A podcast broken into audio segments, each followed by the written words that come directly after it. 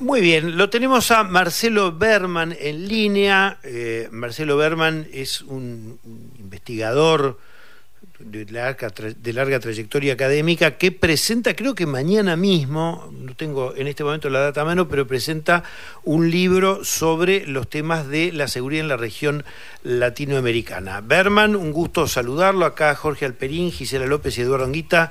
Le damos las buenas tardes. ¿Cómo está? Hola, muy buenas tardes, gracias por la llamada. Bueno, por favor, a usted. Eh, yo no, bien vi el título del libro, creo que el Fondo de Cultura Económica lo, edita, ¿no? Así es. Eh, dije, bueno, la verdad que con las cosas que están pasando, en, Ecuador un magnicidio, en El Salvador prisionicidio, eh, en, Venezuela este, se escapan los presos y el ejército bolivariano dice que es un éxito, en fin. Este, el que sabe de ustedes esto simplemente le tira una pelota para que nos cabecee un poco. Sí, bueno, e, este es el fenómeno del incremento del delito en América Latina que hemos presenciado en todos los países de la región a lo largo de los últimos 25 años más o menos. Un fenómeno regional donde también a los argentinos nos toca una parte. Eh, no la más grave, pero aunque tenemos la percepción de que es bastante grave, pero digamos, este, no es la más grave de la región, pero sí a todos los países de la región se ha incrementado el delito y ha habido distintos tipos de respuesta y distintos tipos de eventos. Eh, pero, pero lo que estamos en presencia, y este es el tema fundamental del libro, es tratar de explicar qué ha pasado, por qué hemos tenido un crecimiento tan significativo de los delitos en todo, en los 18 países de la región. ¿Ha pasado a una fase más eh, complicada todo el proceso del crecimiento del crimen en América Latina? Sí, es un poco más, este, eh, tiene otras características, es más violento, eh, el, crimen es más violento, hay más organización de bandas y de, grupos armados. Lo que quiero decir es que en cada país se dio, en cada región, subregión de cada país se dieron fenómenos eh, un poco distintos. No en todos lados creció el no en todas las regiones creció el delito, pero sí en el promedio. Eh, por ejemplo, en Argentina nosotros sabemos que eh, la ciudad más complicada es Rosario, la provincia de Santa Fe. En otras provincias no hubo alteraciones significativas, pero el fenómeno es un fenómeno regional, digamos. Esto ha pasado en toda América Latina. Y la razón fundamental es que eh, el negocio se transformó en un buen negocio, eh, digamos, el crimen se transformó en un buen negocio, no por el crimen en sí, sino porque eh, eh, hay actividades rentables que son actividades delictivas que se han expandido y las autoridades han sido en general bastante negligentes en la capacidad de contenerlo y disuadirlo. El que habla es Marcelo Berman, autor del título El negocio del crimen, el crecimiento del delito, los mercados ilegales y la violencia en América Latina, que mañana junto a dos personas que de larga formación académica y que han publicado muchos libros, Lila Caimari y Gabriel Kessler, sociólogos, Lila Caimari sobre la historia del delito de los chicos y la prensa creo que debe ser la que más sabe y Gabriel Kessler también de seguridad, Marcelo es este, también otra autoridad.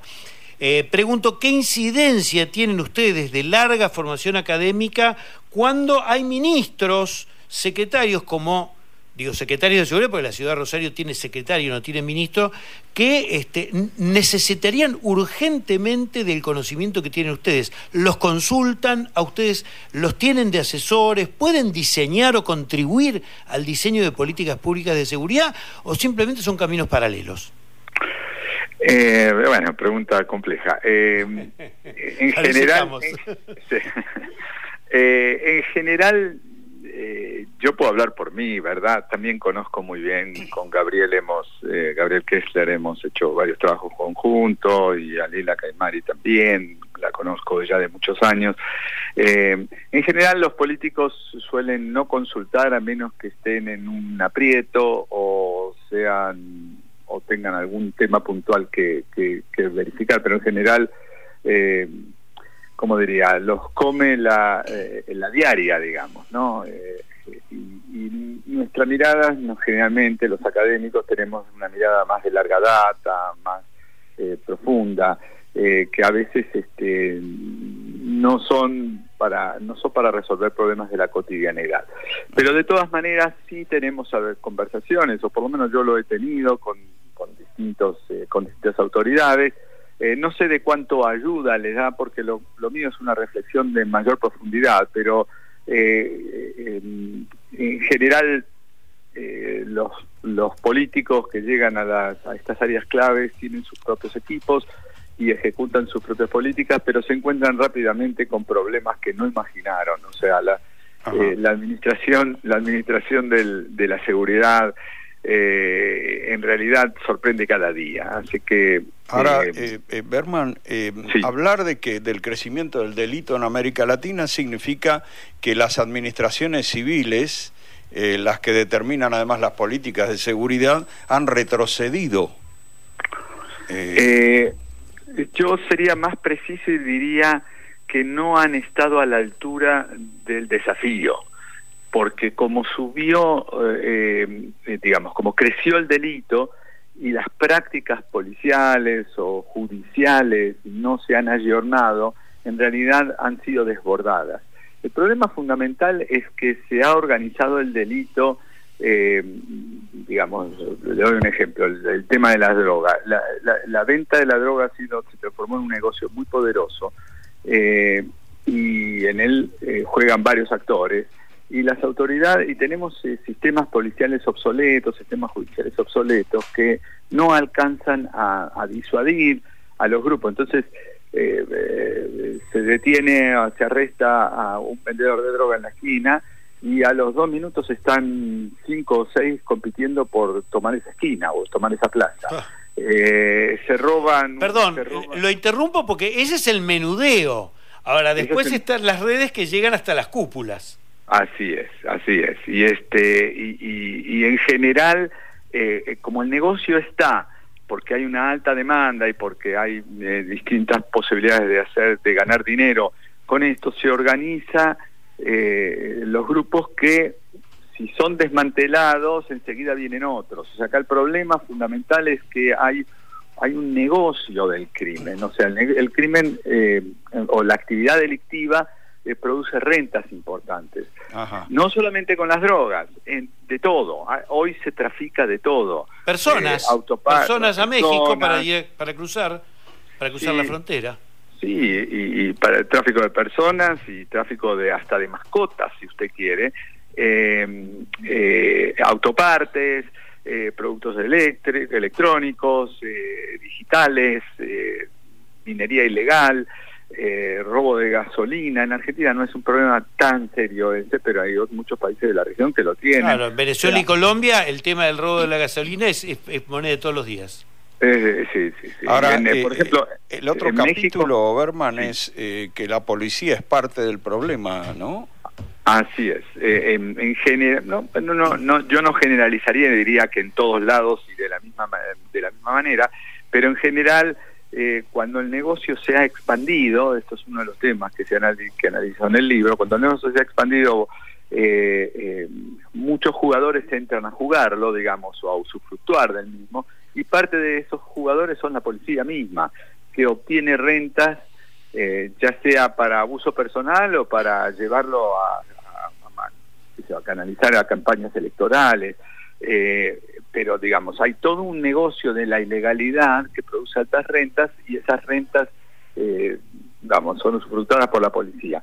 Pero también tenemos un problema de policía que la, realmente las policías no se han modernizado lo suficiente como para atacar un problema que tiene que tiene eh, bastante sofisticación, porque hoy no es un robo así eh, trivial, digamos, el robo de la minería. Con respecto a eso, querría preguntarle, aportando un poco a la pregunta de Jorge sobre la policía y demás, tanto los organismos como los funcionarios estatales eh, para contener todo eso que usted menciona en su libro de que se está presentando, ¿Qué, podría decirnos de eso, no? Esa conjugación que creo que por allí leí en algún lugar que habla de una paradoja latinoamericana, de que algunas cosas mejoraron, pero que sin embargo se ha deteriorado muchísimo la seguridad individual. Sí, bueno, ahí llego al corazón del argumento del, libro y, de, mis estudios, porque lo que ha ocurrido en América Latina, por lo menos hasta el 2014, 2015, desde los años 90, es que América Latina le fue en general bastante bien. Argentina no es un caso particular, pero tampoco, pero también Argentina le ha ido en términos relativos socialmente bien, es decir, se ha reducido la pobreza. No estamos hablando de los últimos años, estamos hablando del periodo 1995-2015. América Latina se redujo la desigualdad, se redujo la pobreza, hubo crecimiento económico, bajó el desempleo. Todos esos indicadores estarían diciéndonos que el delito tendría que ir a la baja. Y sin embargo ocurrió lo contrario. O sea, tenemos menos pobreza, menos desigualdad, más crecimiento económico, menos desempleo y más delito. Y la gran pregunta es, ¿qué pasó? ¿Por qué? Y lo que ha ocurrido, en forma muy resumida, tiene que ver con que han aumentado el consumo de productos ilícitos, ha aumentado paradójicamente, la paradoja es que eh, con el aumento... De drogas, concretamente. ¿De uso de estupefacientes? No, no solamente drogas. Este, hay, por ejemplo, hay un crecimiento impresionante del parque automotor. El parque automotor crece, eh, eh, se, prácticamente se duplica en esa cantidad de años. Pero mucha gente no tiene los recursos para comprar autopartes usadas. Entonces recurre a mercados ilícitos donde se trafican eh, autopartes de productos robados, de autos robados. En América Latina se roban aproximadamente un millón de autos por año. En la Argentina casi 80.000 autos por año se roban. Esos, esos autos se desarman rápidamente y las partes se venden. Ahora, Berman, eh, eh, si ha crecido tanto el narcotráfico, y eso se traduce, por supuesto, en el crecimiento del delito, eh, ¿hay más vínculo entre el narcotráfico y las campañas mm, políticas de las fuerzas de América Latina? Eh, bueno, hay anécdotas, eh, hay información anecdótica de que algunas, algunos recursos del narcotráfico han financiado campañas electorales, pero tampoco es algo sistemático, digamos. Yo no lo puedo afirmar porque no tengo la evidencia. Mi trabajo es un trabajo científico, o sea que no tengo que utilizar evidencia pero sí hay evidencia, sí hay algunas este, referencias anecdóticas de que sí han llegado especial, no, no, no, no lo tengo presente en Argentina, pero sí esto ha ocurrido, por supuesto, en Colombia en su momento, en Venezuela, eh, en México eh, eh, y, en Ecuador en, en, su momento también.